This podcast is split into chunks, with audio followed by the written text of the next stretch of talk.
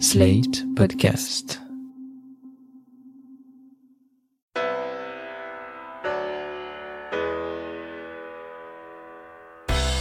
Bonjour et bienvenue dans ce 39e épisode du Monde devant soi. Je suis Christophe Caron et je suis en compagnie de Jean-Marie Colombani, directeur de la publication de Slate, et Alain Frachon, éditorialiste au Monde. Bonjour à vous. Bonjour Christophe. Bonjour Christophe. Alain, vous avez été pendant longtemps correspondant à Washington et à Jérusalem et nous allons avoir besoin de toutes vos lumières sur l'activité en cours au Proche-Orient. Car ce mercredi 1er juillet, le Premier ministre israélien, Benjamin Netanyahou, devait dévoiler un plan de paix, et je mets paix entre guillemets car il prévoit l'annexion d'une partie de la Cisjordanie. La journée est passée et aucune annonce n'a été faite sur ce dossier qui provoque la colère des Palestiniens et la réprobation d'une partie de la communauté internationale. Alors avant de nous expliquer pourquoi Netanyahou ne s'est pas exprimé, une première question Alain, quel est ce plan et que prévoit-il? Ce plan, si vous voulez, a été essentiellement négocié par le gendre Jared Kushner du président Trump par son ambassadeur David Friedman et par un envoyé spécial. Ces trois hommes sont des partisans résolus du maintien de l'occupation israélienne sur la Cisjordanie. Alors je vous rappelle que au lendemain de la guerre israélo-arabe de juin 1967, Israël se retrouve occupant un certain nombre de territoires, la Cisjordanie, la partie orientale de Jérusalem et la bande de Gaza. Alors Israël a quitté la bande de Gaza, dont le statut reste à définir, mais Israël occupe toujours la Cisjordanie et a déjà annexé la partie orientale de Jérusalem, la partie arabe de Jérusalem. Alors il s'agit de discuter de l'avenir de ces territoires.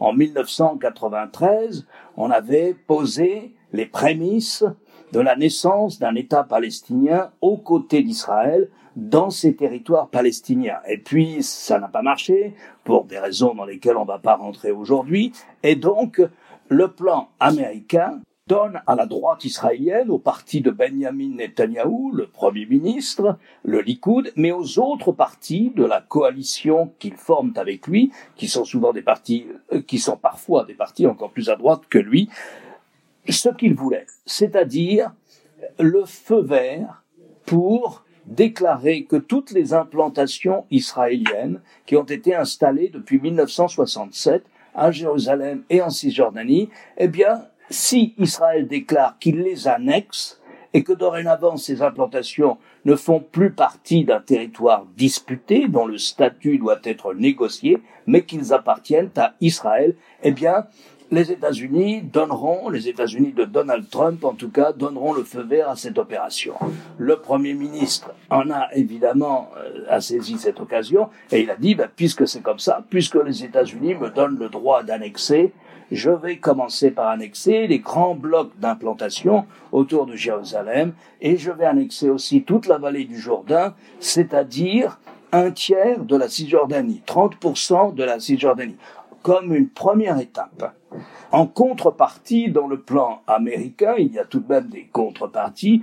Eh bien, en contrepartie, il faut une négociation avec la Jordanie, puisque la Jordanie est immédiatement concernée, puisque la frontière avant 1967, la frontière passait là, eh bien, la Jordanie et puis l'autorité palestinienne, qui appartient au Fatah, à l'OLP, si vous voulez, et qui est la force dominante, enfin, en tout cas, celle qui a le pouvoir en Cisjordanie, pour négocier quoi?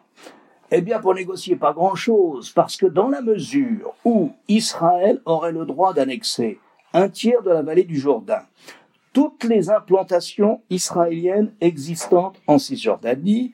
Le territoire de la Cisjordanie serait découpé comme une sorte de peau de léopard. Il faudrait, et c'est d'ailleurs ce que dit le plan américain, il faudrait pour que les villes palestiniennes puissent correspondre les unes avec les autres, puisqu'elles seraient séparées par des morceaux de territoire israélien, si on applique ce plan, il faudra des souterrains ou des ponts. Autrement dit, il y aurait une série comme ça d'îlots palestiniens, de bantoustans palestiniens entourés du nouveau territoire israélien si on acceptait le plan américain. Tout le monde l'a refusé. Le monde arabe l'a refusé, l'Europe l'a refusé, le Parti démocrate aux États-Unis l'a refusé aussi.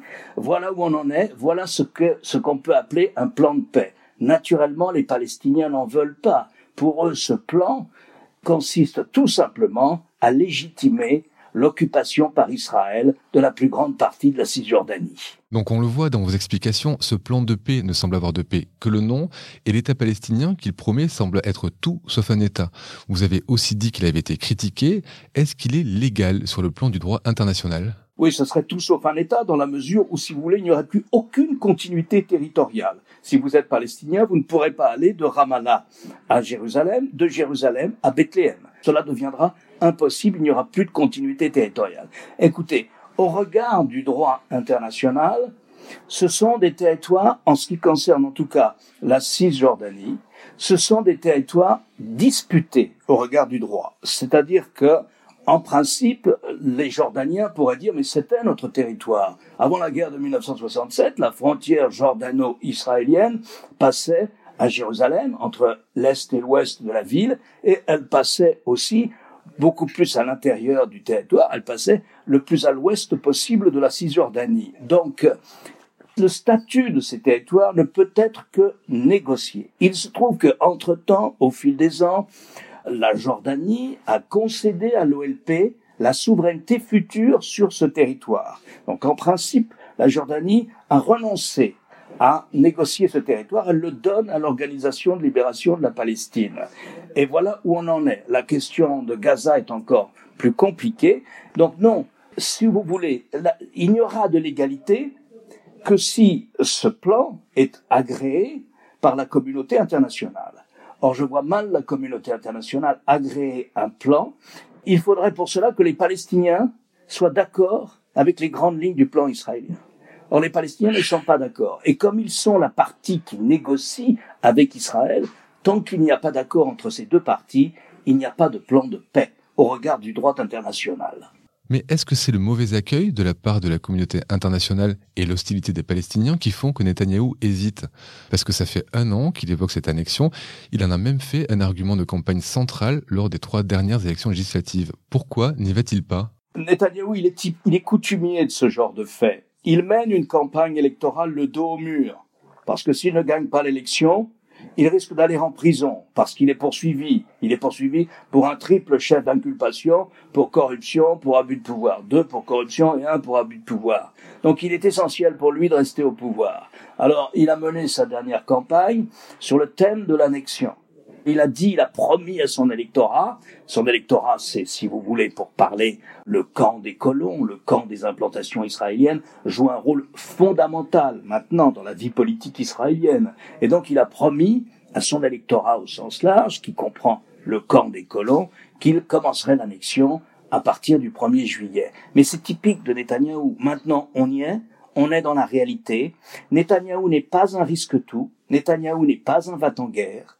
Donc c'est un politicien réfléchi, c'est son, il est là au pouvoir depuis quasiment 15 ans maintenant, et euh, si vous voulez, je crois qu'il hésite pour des raisons d'abord de politique intérieure, parce que si l'on applique le plan américain, les grandes villes de Cisjordanie resteront palestiniennes. Et donc, avec autour aussi, une partie du territoire restera aux Palestiniens à peu près 50% de la Cisjordanie restera aux Palestiniens. Ça veut dire quoi pour le parti des colons? Ça veut dire qu'ils ne pourront pas occuper toute la Cisjordanie. Or, fondamentalement, le parti de Netanyahou et ses alliés veulent occuper toute la Cisjordanie. Si on applique le plan américain, eh bien ce sera trop peu pour eux. Donc il est coincé déjà en politique intérieure. Ensuite, pour arriver à faire une coalition gouvernementale, il a dû faire un pacte avec un parti de centre droit de briques et broc dirigé par Benny Gantz, un ancien chef d'état-major qui devra succéder à Netanyahou dans un an et demi ou dans 18 mois au poste de Premier ministre. Et ce parti de, de Benny Gantz, il veut bien annexer la vallée du Jourdain, il veut bien annexer les, les, grands blocs de, de colonies. Il est d'accord avec le plan américain, mais il veut que ça soit dans le cadre d'une négociation internationale. Il veut que ça soit dans le cadre d'une négociation, notamment avec les deux alliés arabes d'Israël, les deux pays qui ont des relations diplomatiques avec Israël, que sont l'Égypte et la Jordanie. Il veut ça. Et pour le moment, on n'en est pas là. Et donc, Benny Gantz, il est embêté aussi. Ça veut dire que sur le plan intérieur, Netanyahou, il est pris entre sa droite et son centre. Enfin, sur le plan international, malgré tout, si vous voulez, même si les réactions sont faibles, les Israéliens, et notamment tout l'appareil sécuritaire, l'armée israélienne, tiennent aux relations qui se sont nouées avec le monde arabe face à l'Iran. Il est important de ne pas choquer trop, de ne pas provoquer trop le monde arabe, la Jordanie, l'Égypte, l'État des Émirats arabes unis, l'Arabie saoudite, avec lesquels, notamment avec Riyad et avec l'État des Émirats arabes unis, avec lesquels Israël a entrepris une manière de front anti-iranien. Donc voilà sa situation. Elle est difficile. Il y a beaucoup de raisons qui peuvent expliquer pourquoi il hésite. Tout à l'heure, Alain a employé l'expression bantoustan. Et ce qui me frappe, c'est que dans le vocabulaire même des Israéliens, notamment celui de l'ancien chef des services secrets, il y a la notion d'apartheid, où ils disent si ce plan va au bout, s'il est adopté, à ce moment-là, Israël instaurera une sorte d'apartheid. Alors, juste pour expliquer, Jean-Marie, le Bantoustan, c'était ces régions créées pendant l'apartheid en Afrique du Sud et qu'on réservait aux populations noires, c'est bien ça? C'est tout à fait ça. Et donc, l'ancien chef des services secrets israéliens emploie lui-même le mot apartheid, avec euh, les conséquences qu'on peut imaginer sur euh, l'évolution future de la société israélienne, parce que ça ne pourra pas être sans influence sur la vie, y compris sur la vie démocratique d'Israël. Ça, c'est un premier point. Le deuxième point, Alain l'a évoqué tout à l'heure, c'est l'attitude de Benny Gantz, qui est euh, pour le moins gêné et pour un, un petit peu hypocrite, mais qui aujourd'hui semble appuyer sur le frein avec un argument très simple et très fort qui consiste à dire occupons-nous prioritairement aujourd'hui de la crise du coronavirus parce que l'urgence pour Israël, c'est la crise sanitaire. Après, on verra. Donc ça donne aussi le temps d'attendre. Alors que, à l'inverse, me semble-t-il, Netanyahou est très dépendant de Donald Trump. Et si Donald Trump est réélu, en effet, peut-être pourra-t-il aller de l'avant. S'il est battu, comme euh, cela semble prendre, le chemin semble de la défaite semble être pris par, Donald Trump, à ce moment-là, on aura Joe Biden. Et Joe Biden a déjà dit qu'il ne reconnaîtrait pas ce plan. Il a dit qu'il garderait l'ambassade américaine à Jérusalem, certes, mais il a dit qu'il n'irait pas plus loin, et en tout cas, il ne soutiendrait pas Netanyahou dans cette entreprise. Donc voilà les deux éléments qui sont de nature à compliquer un peu plus d'ailleurs la situation. Jean-Marie l'a précisé, la fenêtre de tir pour Netanyahou est assez réduite puisque si Trump n'est pas réélu en novembre, le plan de paix peut tomber à l'eau. Il semble quand même que les Américains aient un peu reculé sur le soutien de Netanyahou dans ce projet. Ce qui serait, à mon avis, très dommageable pour les Américains, et ils sont divisés là-dessus, c'est de reconnaître une annexion unilatérale pure et simple à laquelle s'opposerait l'autorité palestinienne et le monde arabe.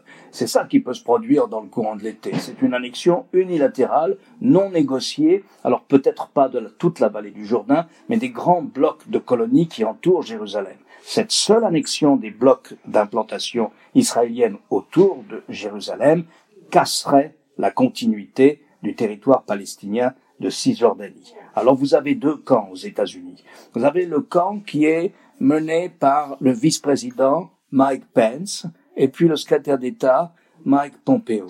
Cela représente les évangéliques. Les évangéliques ont une sorte, ça va vous paraître complètement farfelu ou abracadabrant, comme dirait Chirac, mais c'est la vérité. Les évangéliques partagent cette conviction qui est celle dans l'Ancien Testament des prophètes de l'Apocalypse.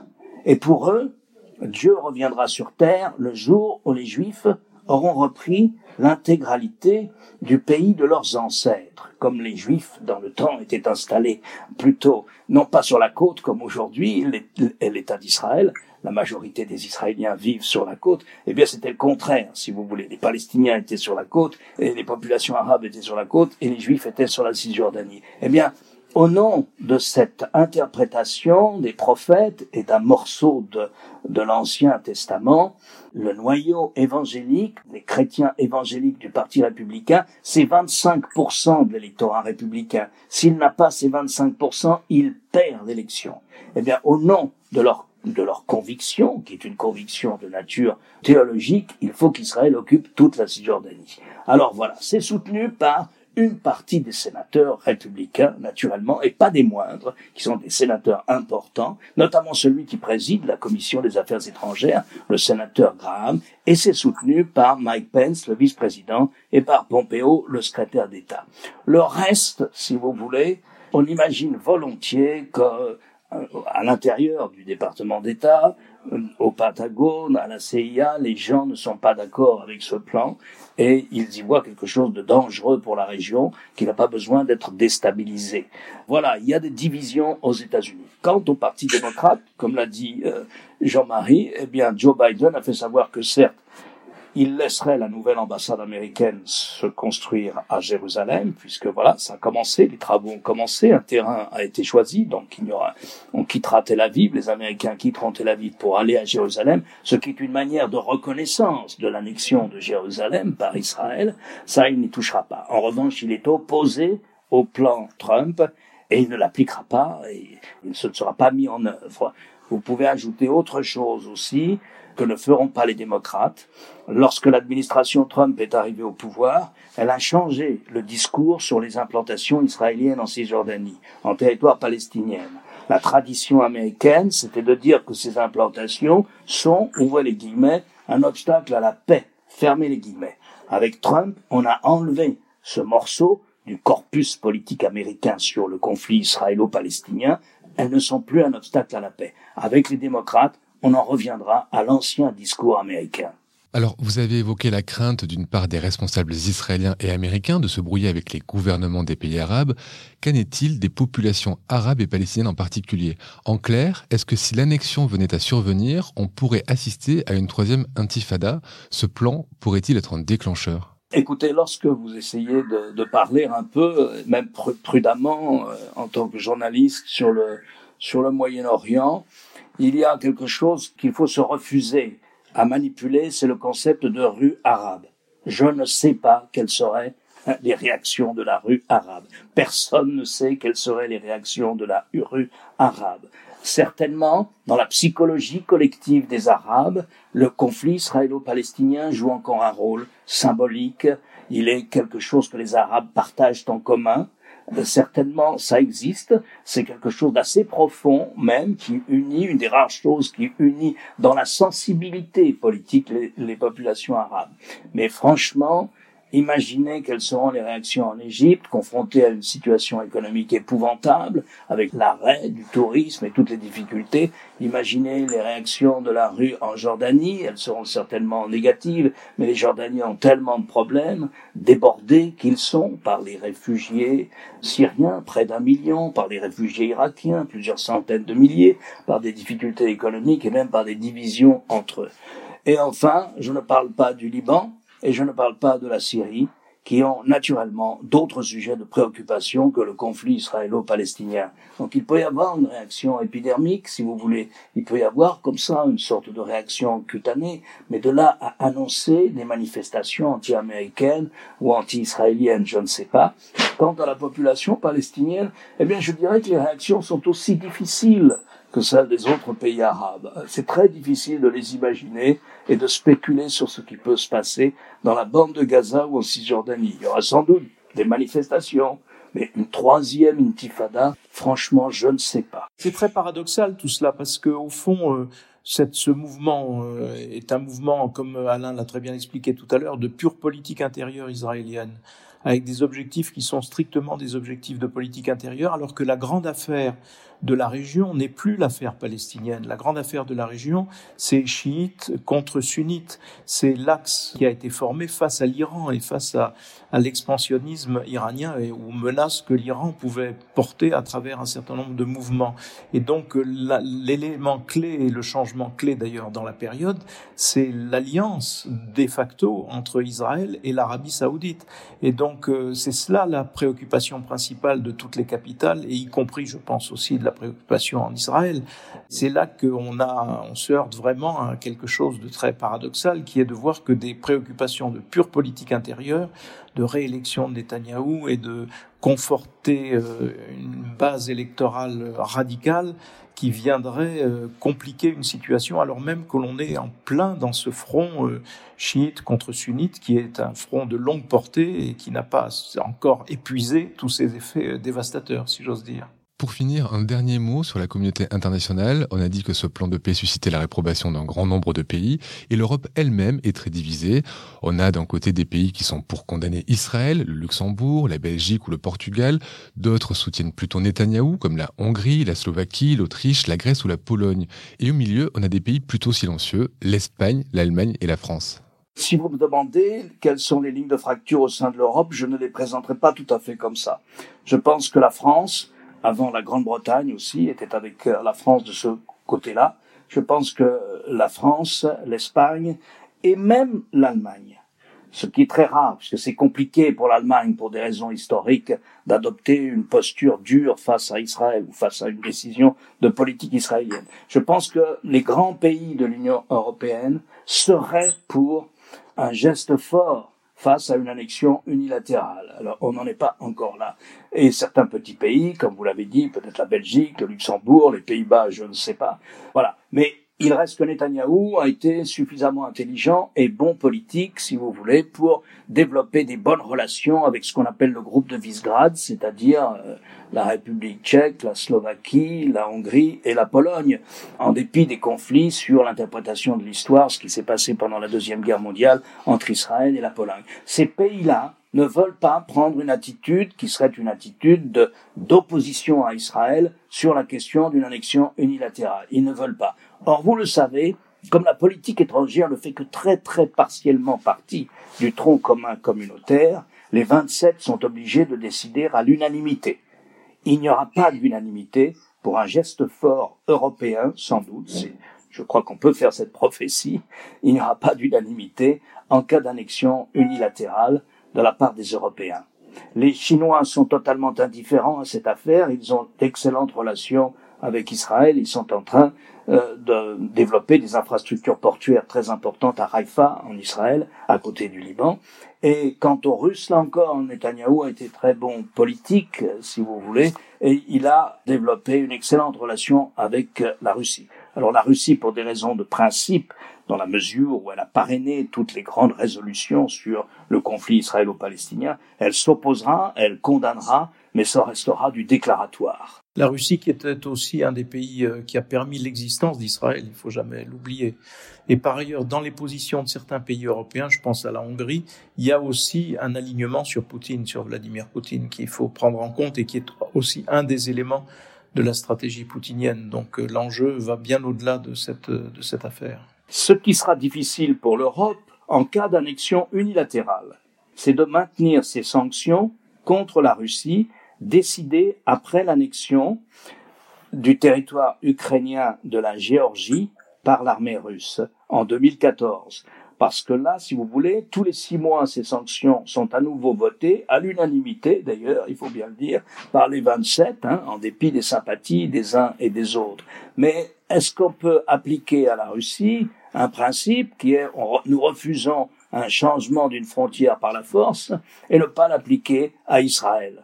Là, les Européens seront bien embêtés et gênés aux entournures un moment. Absolument. Il me semble aussi que le plan lui-même a évolué, le plan Netanyahou a évolué, puisque aujourd'hui dans la presse israélienne, on ne parle plus de la vallée du Jourdain, on parle simplement de certaines colonies qu'il faudrait annexer. Donc ça change aussi un petit peu la nature du, du plan en question, si toutefois il va au bout, encore une fois. Merci messieurs, c'était le dernier épisode de la saison du Monde devant soi. On se retrouve à la rentrée ou avant, si l'actualité internationale l'exige. Au revoir Christophe, merci et bonnes vacances. Merci Christophe. Vous venez d'écouter Le Monde devant soi, un podcast slate.fr à retrouver tous les samedis matins sur slate.fr ou sur votre application de podcast préférée. Si vous avez aimé, n'hésitez pas à vous y abonner et à nous mettre 5 étoiles.